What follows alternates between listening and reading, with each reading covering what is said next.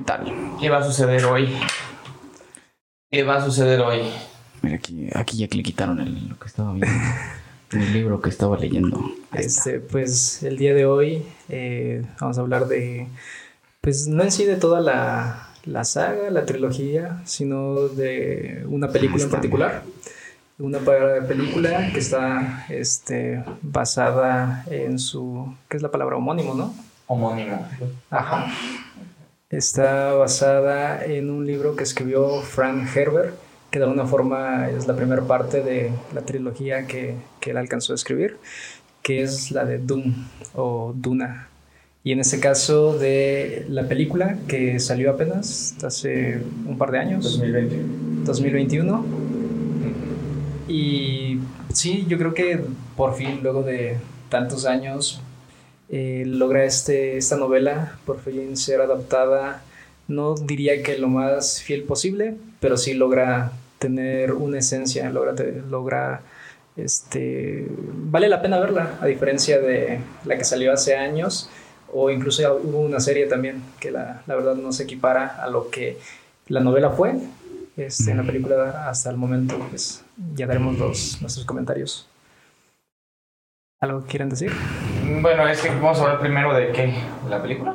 ¿De la novela? De todo, de cómo salga. de todo. Pues, bueno, primero, para acabar de cerrar la pinza, pues Dune fue un éxito rotundo, ¿no? Digamos, a nivel de. Aquí ya recaudó 400 millones de dólares, ¿no? O sea, no es poco, con una inversión de 160, o sea, rentable sí es. Sí. Y pues cuenta con la participación pues de actores eh, pues, consagrados del momento, ¿no? Estamos hablando de Timothy Chalamet. ¿Quién más? Este, Zendaya. 15 minutos de Zendaya. 15 minutos de Zendaya, millonarios, por cierto. Qué fea. Eh, También ese actor, el igual latino, ¿cómo se llama? El que hace del Duque Leto. sí El- no sé si es chileno ese también, no. No, es este Oscar Isaac. Oscar. Isaac. Oscar Isaac, es cierto. ¿El qué es? Creo que es guatemalteco. guatemalteco, una cosa así. Ajá. Y bueno, la película dirigida por Denis Villeneuve ah, no es nuevo el director en el género. En 2016, ah, perdón, eh, Dune gana, pues, o está nominada al menos a nueve Oscars, ¿no? En la primera parte. O sea, mejor diseño de escenario, música, banda sonora original, o sea, tiene ahí tela de donde cortar. Que sé, que cabe aclarar que en sagas tan importantes como estas, este, difícilmente logran entrar Dentro de categorías. las categorías de los premios de Oscar. La única que es así, tanto el libro es muy bueno, la película es muy buena, El Señor de los Anillos. Sí, curiosamente creo que tienen muchos parecidos en cuanto a la dirección, la música, montaje de escenografía, este, eh, ¿cómo se llama? Mejor actor de reparto. O sea, tiene varias buenas. Eh, el director Villeneuve ah, no es su primera película del género, del sci-fi. Tiene también una muy buena que es La Llegada, así se llama en español. Esa también tenemos que tocarlo. Eh, que a su vez, al igual que, sí, al igual que, que Dune, eh, está inspirada en una novela homónima. Eh, entonces conoce el género, ¿no? Villeneuve conoce el género. Curiosamente no es el primer remake, como lo decía Yesuar, porque en 1984 eh, se hace una a- adaptación de la novela, la primera adaptación, por David Lynch. Que recordemos que David Lynch es una de las grandes mentes maestras de la época. Desgraciadamente, eh, un fracaso total. Claro, hay, hay como muchas teorías, ¿no? De por qué la primera versión de Dune con un director tan bueno no es lo que se espera. Hay algunos que hablan de un recorte en la, en la trama, digamos, en el tiempo. David Lynch quería hacer un largometraje de casi cuatro horas. Al final tiene que recortar eh, pues casi la mitad de la película, o sea, hay muchos entredichos. No obstante, creo que eh, pues no, no, no llena las expectativas. Esta versión, por lo pronto, yo personalmente que sé absolutamente nada de cine, pero que me gusta mucho cómo se van entramando las historias, me parece muy buena. Me parece la, la imagen es buena, es sólida, la paleta, las paletas de colores, eh, incluso los diálogos. La aparición de Chalamet es discutible o no. No lo sé, ya hablaremos de eso. Pero no podemos negar que estamos ante pues una buena producción. Habrá que ver, ¿no? La segunda parte. Algo que se le critica mucho a ese director me parece que es las escenas de acción, que que, es lo que escuchaba, que se dice que no es tan buen como co- coreógrafo en cuanto a escenas de acción. Y sí alcanzas a notar unos cuantos detalles, por ejemplo, cuando esta escena como a mediados de la película, en donde Jason Momoa empieza a pelear, Sí. se ven unos saltos así como que dices, este, como que están medio exagerados tus saltos o así, pero eh, está curioso, digo, fuera de, fuera de esos detalles, visualmente, en cuanto a la fotografía, todo se ve muy bien, incluso esta parte cuando ya estén en la noche eh, en la duna, en el desierto, eso también cabe aclarar que no, no tiene ninguna iluminación de ayuda, así, tal cual es como grabada así en, la, en la noche. Ok. Este, no sé si con este, pantallas de fondo o lo que sea, pero eso también es una iluminación muy natural de alguna forma. Sí, sí, porque además los eh, lugares de grabación son eh, Jordania, me parece. La parte del desierto se graba en Jordania, entonces sí creo que hay como mucha posibilidad. Creo que eh, la parte de la película se filma, bueno, no sé, corríjame audiencia, entre Hungría y Jordania, ¿no? La casa productora operan por ahí. Pero queríamos, bueno, antes de entrar como en materia más específica, pues hablar de la, la novela, ¿no? Eh, Frank Herbert, eh, como ustedes sabrán, es el autor de esta novela. La publica en 1965 y gana, casi por unanimidad, el primer premio eh, Nebula, del cual ya hemos hablado también. Es una novela, es considerada la mejor saga de ciencia ficción de toda la historia o entre las mejores. De hecho, está la trinidad, digamos los fanáticos del género, la trinidad de escritores que son Isaac Asimov, Ray Bradbury y Frank Herbert, de los cuales obviamente Bradbury y, y Asimov son muchísimo más conocidos. Eh, Bradbury por novelas como Fahrenheit 4, ¿qué? 451, las Crónicas Marcianas, ¿no?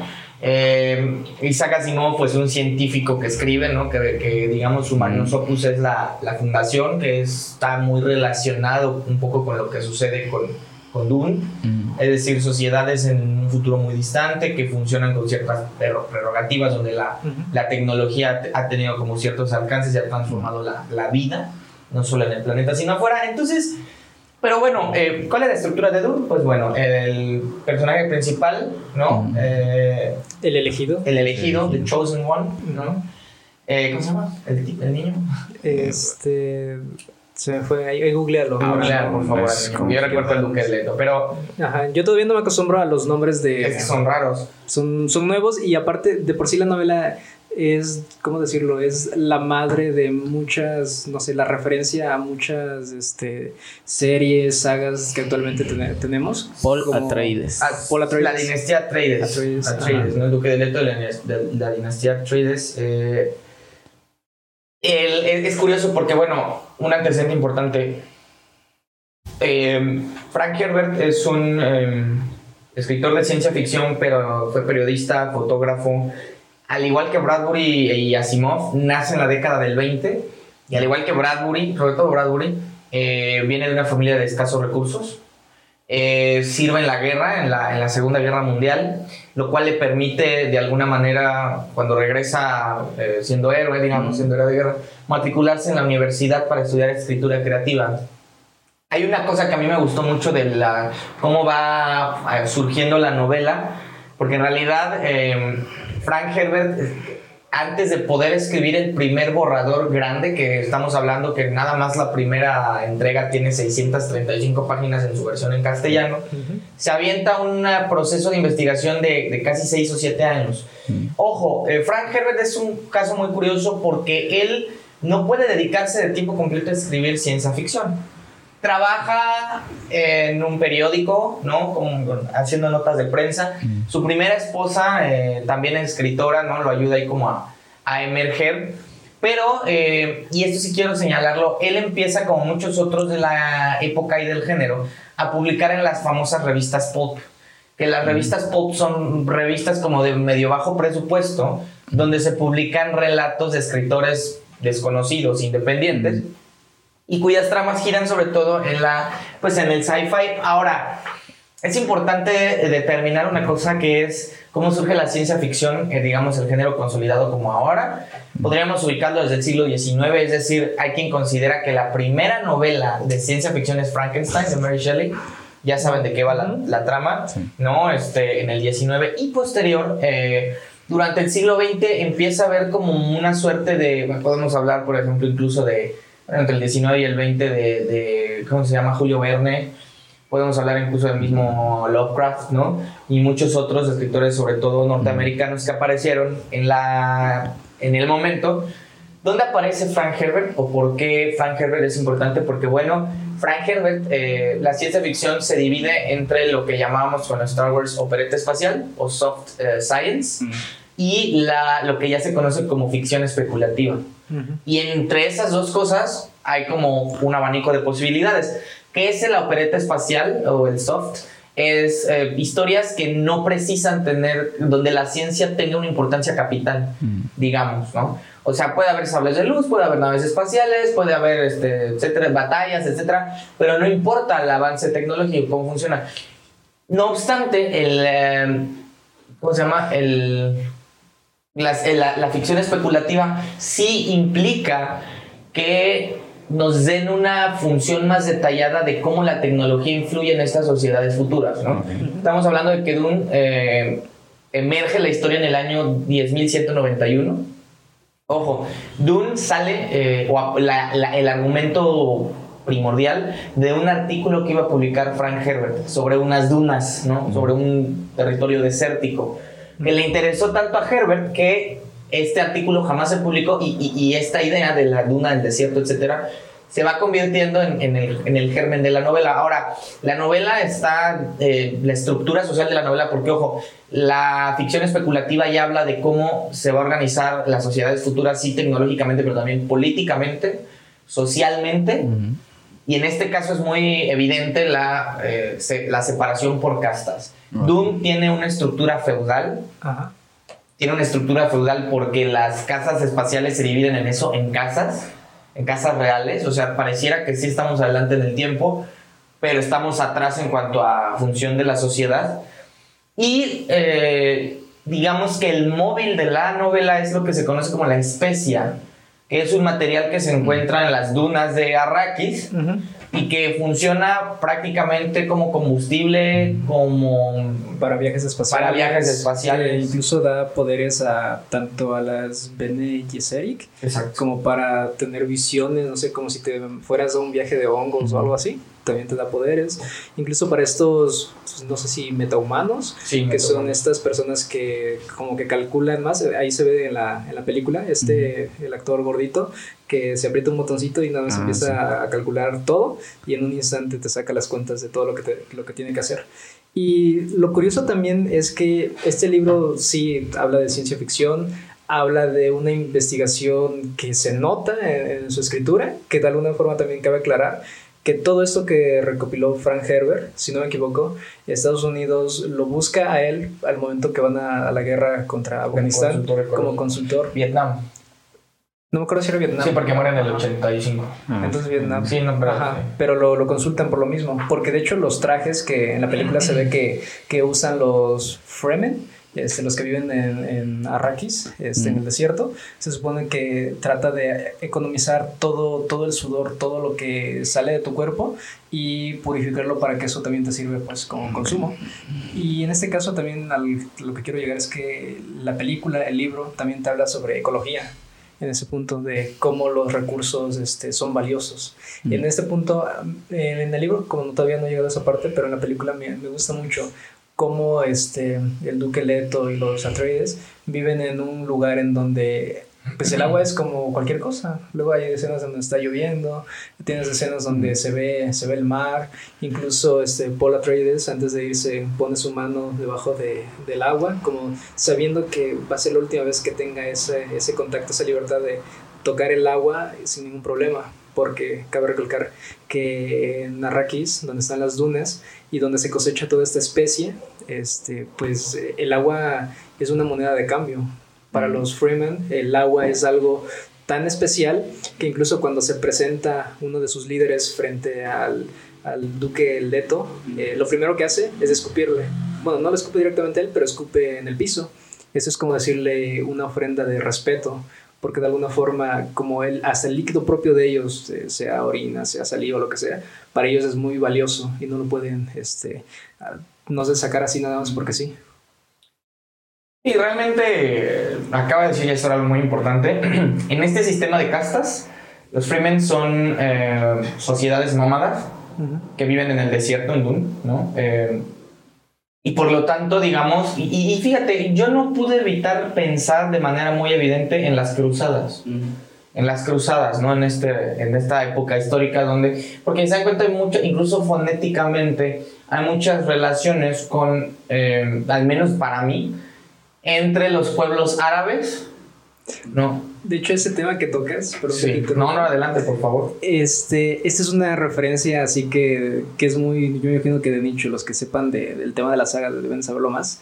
Es que así como Star Wars tiene gran inspiración en Doom, Doom también tiene una inspiración en un personaje de la vida real, pero aparte de, de un libro, que es Lawrence de Arabia que es justo, no me imagino que, no sé si en la Segunda Guerra Mundial o así, creo que en la primera, cuando pelean contra el Imperio Otomano, se supone que este Lawrence de Arabia, que se supone que es un personaje de la vida real que sí batalló ahí, este, es este figura como de elegido de alguna forma porque se encariña con estos pueblos de, del Mediterráneo.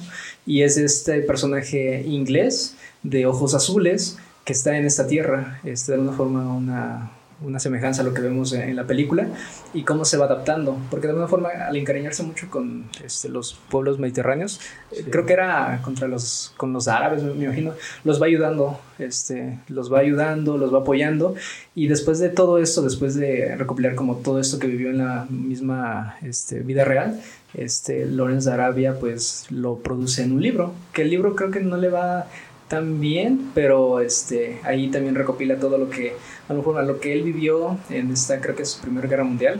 Este, a partir de ahí hace su, su, libro y ahí también lo plasma. Y es también de ahí donde agarra inspiración este, Frank Herbert para este personaje, porque este elegido que ni siquiera te dejan que pase mitad de la película o así, sino te lo plantean desde el principio. Este es el elegido y así están las reglas. Sí, y es muy importante porque, ojo, es una película que pone. Estamos, estamos hablando de los años 60. O sea, hay quien afirma, ahí yo ya no sé, pero hay quien afirma que la importancia de Dune es la primera novela, y así lo dicen, la primera novela ecológica acá. Con estos temas de. Eh, e incluso Frank Herbert lo decía en los años 70, de cómo la sociedad occidental, de alguna manera, eh, hablando específico, súper específico de Norteamérica, hace un uso y abuso de los recursos naturales. Dune es la primera novela en la modernidad, en la contemporaneidad, que se cuestiona, a lo mejor de manera indirecta, qué va a pasar cuando nos acabemos nuestros, este, nuestros recursos no renovables. Entonces sí, eh, fíjate, lo de Lorenz de Arabia me hace mucho sentido, porque obviamente, eh, otra vez, y esto es algo que ha sucedido toda la vida, en toda la historia, eh, cómo Occidente se quiere sobreponer. Porque, por ejemplo, el rey de las casas eh, a las cuales... El emperador Padisha. Ajá, eh, aquí lo tengo, es que la verdad no. Sí, eh, la, verdad sí no es... el emperador Padisha, Shaddam Corrino IV, si se dan cuenta, algo que hace mucho, y creo que lo hace en la novela, la verdad ya no digas, es que en la personificación, en la descripción de cómo son los personajes físicamente, cada cualidad del personaje yo creo que simbólicamente nos dice que sucede. Por ejemplo, el, el emperador Padisham, uh, no, Padisha Shaddam es gordo.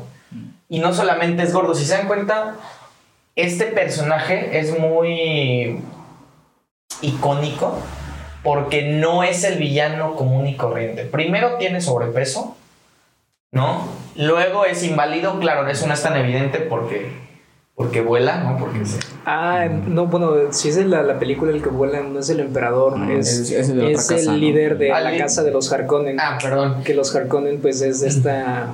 Es quienes dominaban a Arrakis y estaban a cargo de. Qué bueno que me haces la corrección, pero ah. mira, de todas maneras viene a ser junto con pegado. Es el ejemplo del exceso y la brutalidad. Sí. Porque cuando en la película, eh, porque obviamente, bueno, adelantándoles lo que sucede, llega. Eh, ¿Cómo se llama? El duque de Leto con su familia llega, eh, se instalan, pero obviamente es una trampa.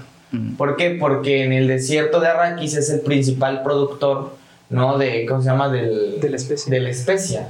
Y por lo tanto, lo único que están haciendo es desplazar a la familia para hacer lo que finalmente sucede. Sí. Un golpe interno, asesinar al duque de Leto, asesinar a Paul, asesinar a la madre y quedarse nuevamente con el territorio. Pero hay una escena que a mí me parece muy importante, que es la escena de la, de la cena.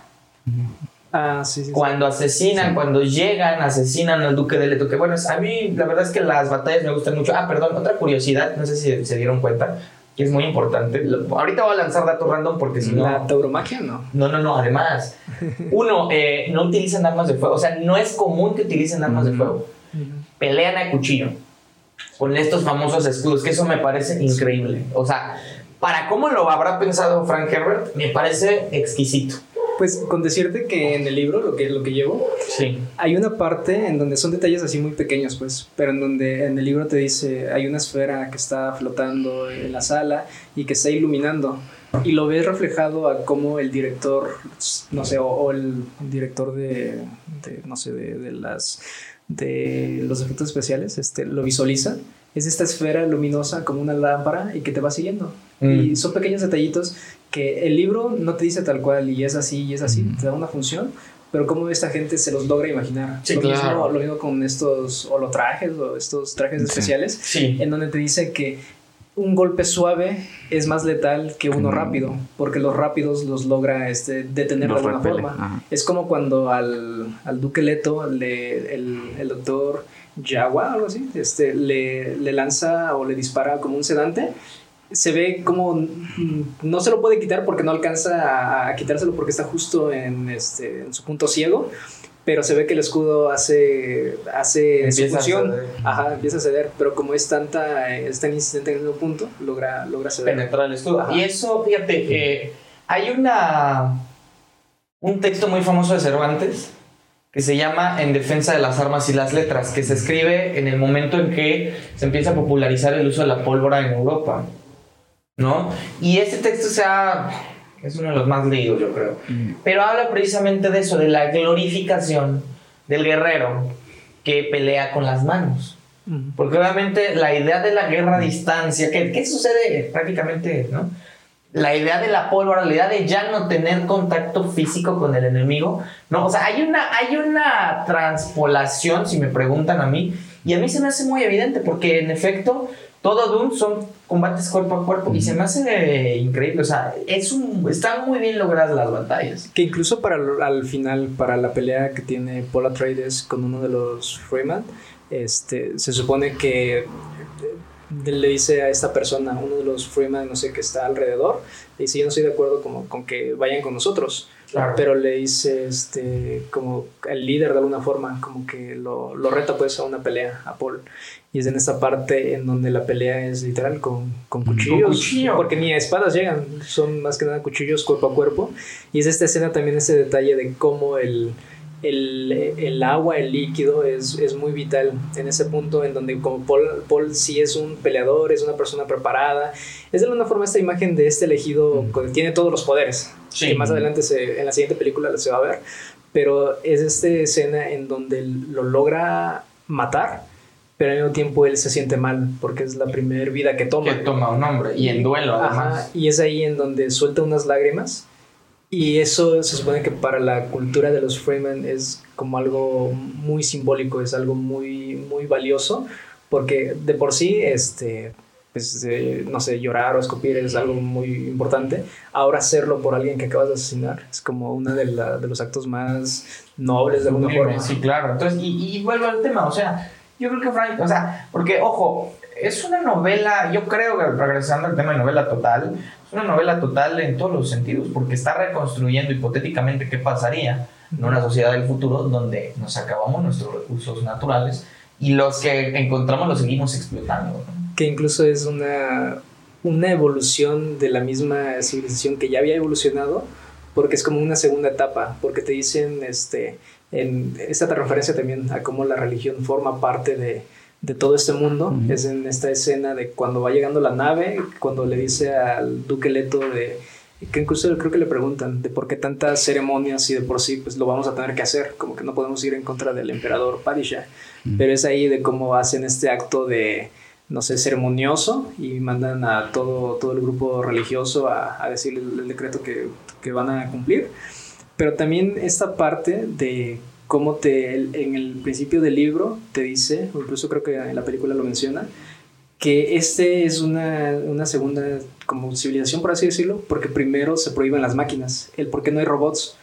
Eso también te lo cuenta, que incluso en la Biblia naranja, que es la que habla dentro de, de su, del universo de Dune, que se dice que, no sé, así como puede haber evangelios, pueden haber este, versículos, ahí menciona uno de y no harás este, máquinas a la semejanza de, de los hombres, y, y, ya de ahí desarrollan más, pues, pero es de esta parte y de cómo los, los humanos, en este caso, la parte de la cofradía espacial, que vienen a ser los estos metahumanos que tienen cálculos súper rápidos, y esta parte de la Bene Gesserit, que se encargan más de las relaciones político y sociales, que son las que están detrás de las sombras, pero mm. arman todo el hilo para que claro. la civilización humana siga evolucionando y evolucionando hasta llegar al punto máximo en tener esta tener a este elegido que tenga los poderes de la Bene Gesserit, de tener una visión de trascender, de ver más allá el futuro y el presente, el pasado, ver todo esto.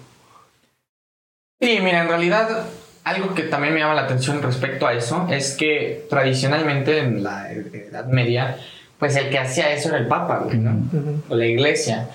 Y obviamente era una figura masculina, los padres masculinos. A mí me parece muy interesante que Herbert utiliza a la hermandad, ¿no? Creo que se llama. Sí. Y son mujeres, güey. Sí. Que eso sucedía, voy a ver muy teto, ¿no? Así muy, muy, muy, ejemplo, muy pendejero. Pero es lo que sucede, por ejemplo, en, en Hércules, ¿no? Con la película de Disney, ¿se acuerdan? Que las ah, que no, van sí. tejiendo el hilo del futuro de los hombres son estas, no me acuerdo cómo se llaman, las Moiras, no, no me acuerdo. Entonces yo lo que voy es que esta inversión no me parece gratuita. De hecho, a mí donde yo considero que hay una clara referencia es este cuando Paul tiene estos sueños y, y lo dice, ¿no? Lo dice viva voz que, que él va a ser el, el, el, en el futuro la va a desatar una guerra por su nombre, ¿no? Ajá. Y en la cual van a morir mucho, muchos hombres y por lo tanto... Y entonces yo no puedo evitar pensar, pues obviamente otra vez en la figura de Jesús, a lo mejor, pero ahora sí un, un Jesús más, este, árabe, menos, menos judío, tal vez, no sé, no, no quiero decir una barbaridad. Sí, sí.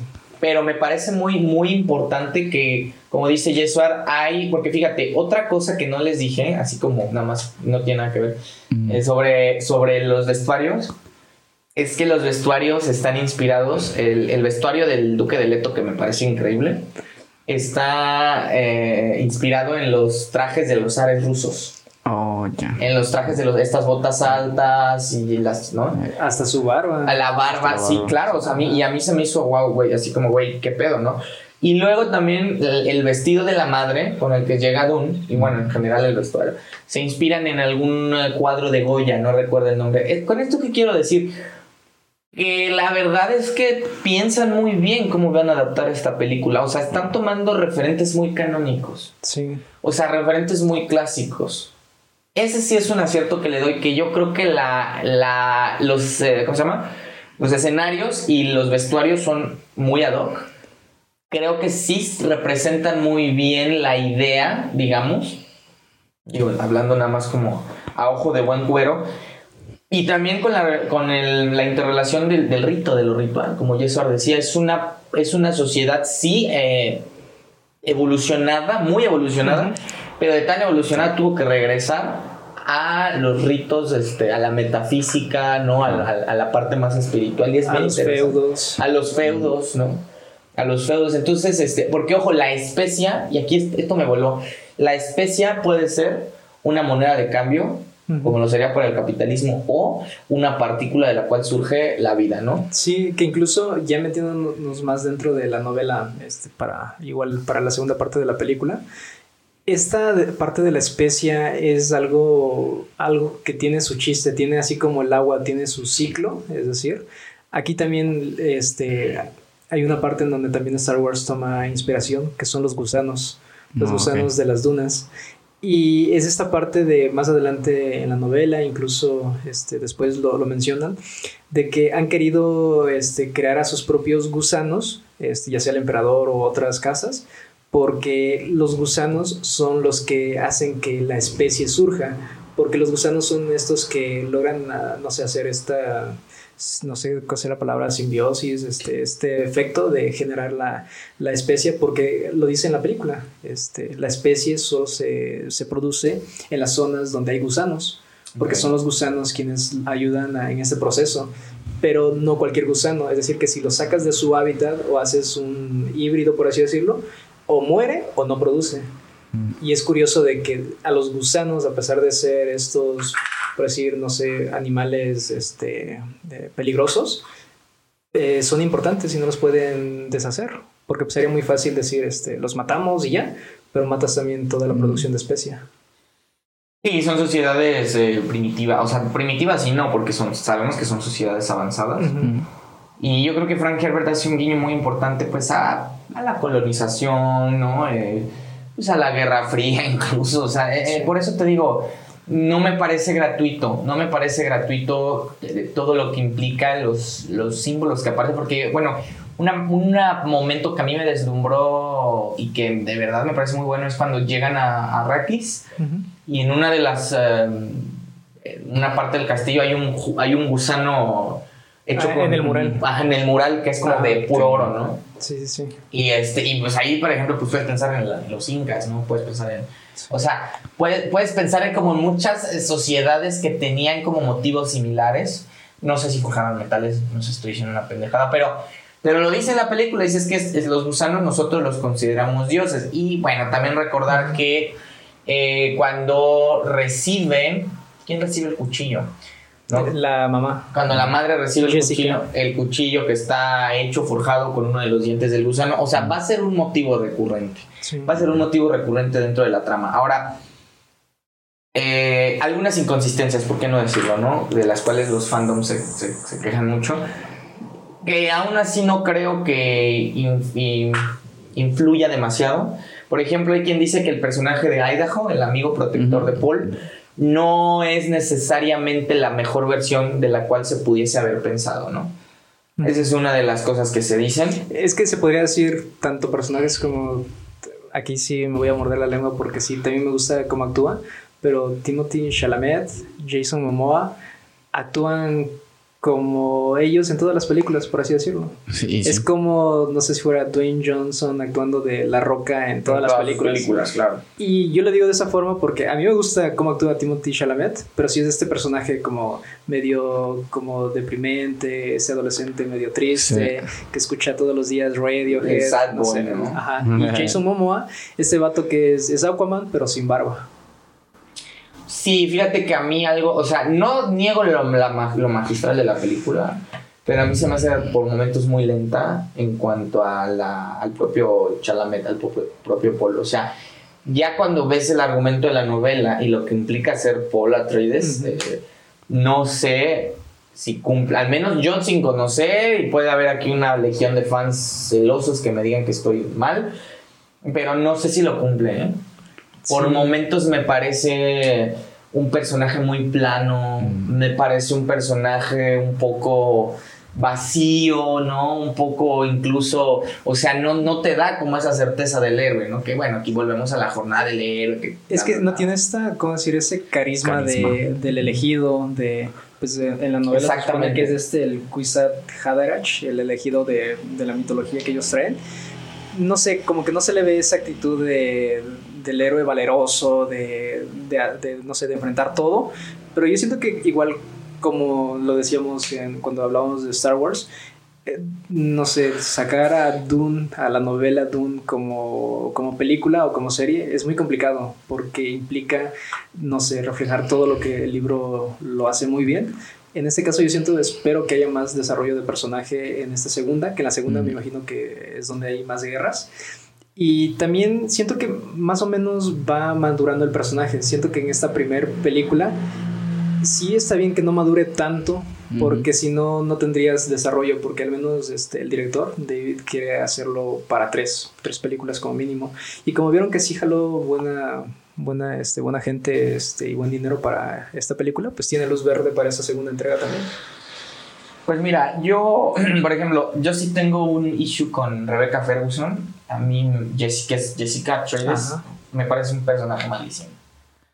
No sé si posteriormente va a ser. Claro, o sea, estoy hablando de mi ex, pero, pero malo, güey. O sea, malo es poco, güey.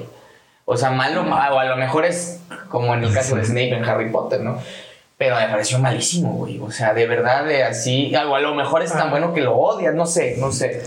O a lo mejor es tan así el personaje. O a lo mejor está así, claro. O sea, porque yo no, no, no, me quiero morder la lengua. Pero híjole, Rebecca Ferguson no se me hacía para ser la madre de Timothy Chalamet. La verdad. En mi, en mi manera de ver, no sé, no sé, no sé, perdón audiencia. Es que mira, ya viendo la importancia de Dune, o sea, porque estás tratando con la mejor novela de ciencia ficción, güey. Que, que, de verdad tiene todo para ser la mejor novela de ciencia ficción, güey.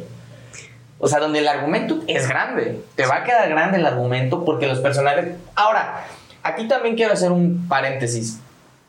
Que es también algo de lo que se dice de Herbert, ya nos dirá Yesuar dicen, ok, Herbert no es gran escritor, digamos, habrá que leerlo en inglés también, pero lo que importa es el argumento, güey.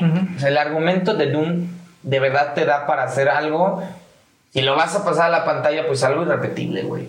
Sí, es más que nada cómo logra crear este universo totalmente, cómo logra hacer esta mitología, tener estas referencias tecnológicas, que a lo mejor lo ves a un futuro tal vez no tan lejano, realizar estos trajes que logran absorber toda la, la humedad, hablar de ecología, es como a lo mejor abarca tanto y sí, probablemente este, hay cosas que se pudieron haber mejorado. Sí, claro. No, o sea, es magistral. Es que tienes una banda sonora increíble. Ah, la banda es que tienes, un, repito, una paleta de colores increíble. Es que la verdad, todo el argumento me parece increíble. Y no es posible que lo más evidente que son los actores no den el ancho, güey. O sea, les estás poniendo todo, güey. Todo, todo. O sea, estás. Traes a Hans Zimmer, güey, que es Dios, cabrón. O sea traes este, al director que viene de, hacerlo todo, o sea, no sé, mira, a mí yo no tengo nada en contra de Jason Momoa, güey, pero no se me hace un actor canónico, la neta no, güey. Por eso. No, perdón. Va, el spoiler, pero este, nada, más llega esta, esta película. Sí, pues. no, claro, obviamente, güey. Pero es a lo que voy. Yo, yo lo veo así. O sea, lo mejor es porque estoy muy clavado. Y tampoco estoy diciendo que la película tiene que ser exactamente igual que la novela. O sea, tampoco voy por ahí. Pero es que tienes grandes efectos especiales, un sonido de poca madre, repite una historia increíble que te da para dos películas. Cabrón, échale ganas, papi, ¿no? O sea, el único momento rescatable para mí en toda la Dune, chingada película, es cuando Paul, en la, última pelea, dije, bueno, ya más o menos le creo. Digo, todavía tiene dos películas para. Pero de verdad, digo, no, no puede ser posible. Mira, haciendo pausa y viendo que que este podcast, este espacio es de tres personas. Hay que darle ah. lugar, ¿no? sí, a nuestro elegido. No, pues es que yo vine, yo vine hoy de este. De, oyente. De, oyente. no, fíjate que yo la película, la verdad es que la película a mí no me gustó. O sea, no, no quiero mentirles. Y precisamente creo que acaban de dar en el clavo, ¿eh? A mí el pinche actor ese me cae mal, güey.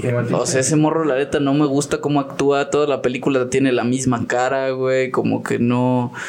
No sé, ahora también estaba leyendo, estuve leyendo un poco sobre el escritor y ese güey me parece sumamente interesante. La, eh, de, entrada yo creo lo que ese güey pasa, vive antes de, de, este, de escribir el libro, ¿no? Él fue fotógrafo de guerra por lo que, por lo que leí. Y lo que escribe, digo, a mí me dan ganas de leer, de leer el libro, ¿no? Porque yo creo que hay muy pocas veces se encuentra uno con un con el fenómeno de una novela que es tan buena y que al momento de adaptarse como que falla, ¿no? Hay, digo, hay cosas, hay algunas este, novelas muy buenas que se adaptan de manera muy fiel o por lo menos se consigue un, este, que sea satisfactorio el resultado, ¿no? Puedes pensar, por ejemplo, en El Señor de los Anillos, ¿no? Que es una trilogía que se adapta de manera magistral. Sí, puedes pensar, por ejemplo, un poco en Juego de Tronos, que todo lo que duró hasta donde están escritos los libros estuvo súper chingón y ya después como que valió pito. Pero viendo la novela, por ejemplo, me recuerda un poco, y, a lo mejor es una mamada, güey, pero no sé si alguna vez han leído, el, o perdón, han visto la primera película del planeta de los simios, güey. Ah. La primera película del planeta de los simios es una joya, cabrón. Sí, y, de igual manera también está basada en un libro. Y fíjate, e, es más o menos a, lo que voy, ¿no? Porque para lo que se tenía en el momento en que se escribe el libro y se adapta la película, era imposible hacerlo, güey, ¿no? Porque el, libro te habla más de una sociedad eh, avanzada, ¿no? Con la tecnología con la que se habla ahorita de Dune. Y lo que optan por hacer es vamos a adaptar el libro, pero de forma en que podamos hacerlo con, con lo que tenemos, ¿no? Y hacen una adaptación muy verguísima, güey, que también tiene un mensaje muy, muy chido, güey, muy profundo si, si, lo analizas. Y en cambio, Dune, ahorita con, con esta versión, yo lo que veo es que, puta, güey, les queda les, les queda grande, güey. No, o sea, yo quiero ver una pinche película. Y, además yo soy muy básica, güey. A mí me gusta ver, ver vergazos, ¿no? Ver si me vas a vender la idea de que este güey es el elegido y tiene todos los poderes, güey. Pues que, haga algo, cabrón, ¿no? Tú eres de los que se creen que la nueva trilogía de Star Wars está buena, ¿no? Sí, güey. Yo quiero ver vergazos. Yo quiero ver qué pasa. Pero bueno quiero suponer que la novela, eh, y digo, entiendo pues, por lo que, por, por, lo que leí, por lo que me informé antes de entrar aquí, es que la novela tiene un argumento muy sólido, ¿no? hablando, y, principalmente hablando políticamente, ¿no? Que, que es algo a mí que, que, me llama mucho la atención, ¿no? Por cómo se maneja, y incluso hoy todavía quedan este vestigios un poco de lo que fue el feudo, ¿no? Si nos echamos un clavado a lo que es toda la cultura inglesa, ¿no? Los reyes, las reinas, las casas, por ahí todavía queda este residuos, pero por lo que he leído en cuanto a temas políticos y de ecología, el, el, libro de ideologías también, el libro está muy verga, güey. La película siento que hay cosas, hay puntadas muy chidas, güey. Visualmente a mí me parece espectacular. O sea, yo creo que es, tiene una fotografía muy chingona, güey. El director, ya habíamos hablado que hace, hace un par de películas antes que esta, también muy interesantes. Pero siento que, que es, es muy difícil de adaptar, güey. Siento que el, el argumento es muy difícil de, plasmarlo en, una película. Eso es, lo, eso es lo que yo sentí, la neta, por eso es que no, no, me causa este tanto, no me despierta algo la película, pero también, o sea, le, le, quiero dar la oportunidad, por ejemplo, de leer el libro, ¿no? De, de, un poco, porque la verdad, por lo que, por lo que he leído, el vato sí se rifa muy verga a la hora de, escribir eso, Yo así como en su tiempo lo dije con la película de Kimi no Nawa, la de Your Name esta vale la pena verlo igual tres veces, porque la primera vez se hace pesado, porque son como casi tres horas, me parece, y es de. se desarrolla lento. Pero una vez que terminas de verlo y a lo mejor a una siguiente vez lo vuelves a ver, ok, vas, te vas esperando lo que te vas a encontrar, pero vas viendo, disfrutándolo visualmente. Porque a mí en lo personal, sí en los personajes, en las peleas, a lo mejor puede mejorar más, pero me gusta porque en conjunto yo siento que no, se había visto una película, pues no sé si decirlo así de, redonda en cuanto a, estar al nivel de, la fotografía, de la banda sonora, a lo mejor los personajes por ahí medio este, raspándola, pero a mí se me hace muy completo, se me hace una experiencia, más que nada, este, como que muy completa. Y además también que cabe aclarar que en esta escena, cuando están explotando las, las naves de los atroides, que van llegando los Harkonnen, esa parte que está hecha en CGI, las explosiones, la hace una mexicana. Que incluso si lo, si lo googlean, es una mexicana la que participa en toda esa producción de, de todos esos ah, efectos especiales. Ahorita se me pasó el nombre, pero igual ahí a lo mejor se ve una foto o algo de, de la persona. Pero es, es, una mujer que hace estos efectos especiales de las explosiones. Su, su trabajo fue hacer todo esto de las explosiones. Ah, y se ve, se ve la producción. Y si nos metiéramos a la banda sonora, yo esa banda sonora la llevo escuchando ya desde hace algunas semanas y me encanta mucho, me encanta cómo, por ejemplo, hay temas como la de El sueño de Arrakis, que es la primera que va empezando, mm. cómo se escuchan estos, como estas percusiones como que te asemejan a algo africano, y luego tienes esta, esta mezcla de sonidos de cuando habla de las Bene Gesserit, que son estos como siseos, así como que va sonando como de serpientes, no sé, como de algo oculto, algo este que va, no sé, que está en la oscuridad o, detrás de bambalinas, que es lo que asemeja también a estos personajes, que son estas concubinas que se casan con los, este, con, ya sea con el emperador, con los líderes, con el duque Leto, y se me hace muy interesante, y aparte también más en el fondo hay muchos, este, muchas canciones también que que hacen que toda esta película, no sé, al menos por experiencia valga la pena. Sí, es una experiencia muy inmersiva. Digo, yo por desgracia no tuve la oportunidad de verla en el cine. Me habría gustado por todo lo, visual, ¿no? Por lo auditivo. Sin embargo, yo creo que, que, fuera, yo creo que fuera de los actores que la neta también lleva, la vi, la vi, hace, la vi cuando salió, las, porque al momento también es una de las cosas que nos regaló el COVID, que al momento de que se estrenan películas ahora en muchas ocasiones se estrenan tanto en salas como en este en streaming. Entonces yo lo que hice fue verla en, en plataforma yo creo que sí hubiera valido la pena irla, irla a ver al cine por, por toda la experiencia, ¿no? Que es. Pero siento que a mí me queda mucho de ver los actores, güey. En especial, este, el morro este, güey, que la neta es que tiene una expresión muy plana, güey. ¿Sabes?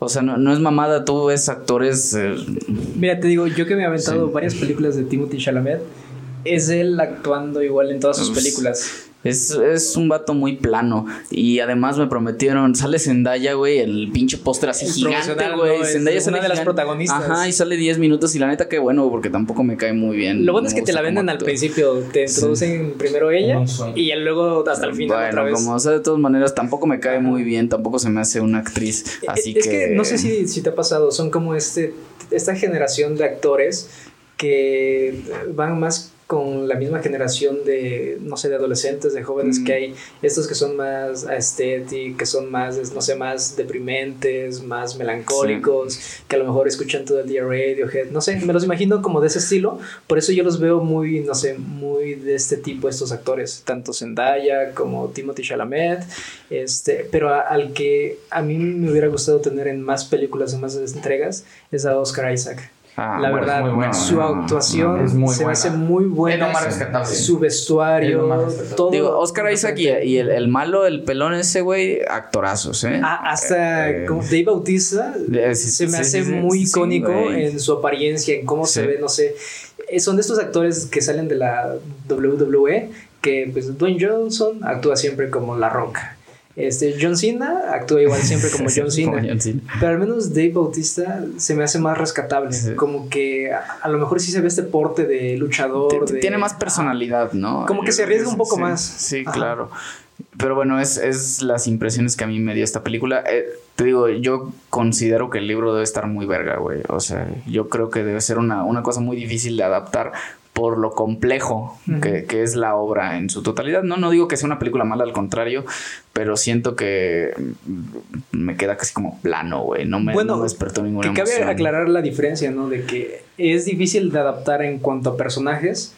Pero en cuanto a la tecnología, lo visual. Ah, no, se puede, ya se puede. Pues es que ahí está la queja, ahí está la queja. O sea, te están dando un pinche carrazo, haz algo, güey. Sí, incluso esta parte, bueno, no sé si ustedes lo notaron, pero tanto las esculturas, el arte y como la arquitectura. Eso es algo que quería rescatar. En primera, estas tomas que hacen a, las figuras de la tauromaquia. Hay una figura que está como que este, un toro y está el torero, pero es una figura, no sé, como, como diferente, es más geométrica. Se me hizo muy interesante esa escultura. Más aparte, cuando ya llegan a Arrakis, esta, esta, estas construcciones como que muy brutalistas, en donde parecía como que todo es de concreto, de piedra, muy no sé, muy... Muy industrial. Muy, bueno, no industrial, sino que el término es brutalista. Sino, sí, es brutalista porque el concreto es lo que destaca más, así, concreto en crudo. Pero también como me recuerda a, a Babilonia, a Mesopotamia, a las culturas, en donde todos son este, construcciones escalonadas. Tiene, tiene un nombre estas pirámides también. ¿Y, cómo, lo, cómo, lo, reflejan? Porque pues tienen que enfrentarse a, la arena y es como que todo esto protección, porque todo es cerrado, toda, toda la ciudad, todo tiene que ser cerrado, porque llega un momento en el que cuando el, este, el personaje de Oscar Isaac está viendo al atardecer y se da cuenta de que pues todo es una trampa y de que no van a poder hacer las cosas, es cuando dicen ya hay que cerrar la puerta porque ya viene la, la tormenta de arena, ya viene, o el sol se, se va poniendo más fuerte. Son estos detalles, incluso también hace una referencia para los que saben más de arquitectura deben de conocerlo. Hay un, había un movimiento como en los pues, en el siglo pasado que se llamaba Archigram. Este movimiento es un movimiento de arquitectura que no construyeron nada, se quedaron más en la teoría, en lo que proponían. Y son estas construcciones en donde las cosas, no sé, como construcciones como de fantasía, en más tecnológicos, en donde las cosas se van ensamblando. Y, y lo digo más porque cuando esta máquina que recolecta la especia la transportan, no sé si ven que es como en un globo aerostático, así que luego te la transporta. Me recuerda a estas imágenes, luego igual si buscan este, imágenes de Archigram o proyectos, son, son algo así, son como que estas esta arquitectura como que de fantasía, en donde todo se va acoplando, son construcciones móviles. Incluso también hay libros o hay otras películas de, que hablan de estas construcciones como gigantescas y móviles, de, creo que es un escritor ah, inglés. Pero sí, estas, estas imágenes de Archigram me recuerdan mucho a lo que se ve también en esta, en esta adaptación de, de Doom, de cine. Y como es una mezcla, no sé, de, de muchas referencias. Sí. Bueno, para cerrar, algún comentario. Ah, bueno, yo creo que me voy a aventar a leer el libro. La verdad, sí, sí me dan ganas. porque, digo, la película no está mal. O sea, la, queja es que no está mal la película. La queja es que podría ser mucho mejor. En cuanto a actores. En cuanto a actores, y yo creo que en cuanto a trama también, como que yo quiero que esté más movido, güey. ¿no? O sea, la neta, para leer un libro, pues lee, lees el libro, güey. Ya, ¿no? Pero visualmente está muy verga. Siento como que le, le faltó algo más, pero, güey, no, no, no puede haber queja, güey teniendo las fotografías que te regala eh, esta película, ¿no? Está muy chido. La verdad sí es un acierto espectacular, güey. Y recomendación, si se ponen a leer el libro, háganlo con audífonos, con el soundtrack de fondo y es una experiencia ah, muy buena. Y encuerado a las 12 de la noche. Ah, ya, también, Si quieren así. Sí. Nos mandan foto. Con este calor como el de Arrakis. Ay, sí. Manden foto. Bueno, gente, gracias por seguirnos. Este, esperamos que les guste. Sigan suscribiéndose y nos vemos en la próxima entrega. Bye. Adiós.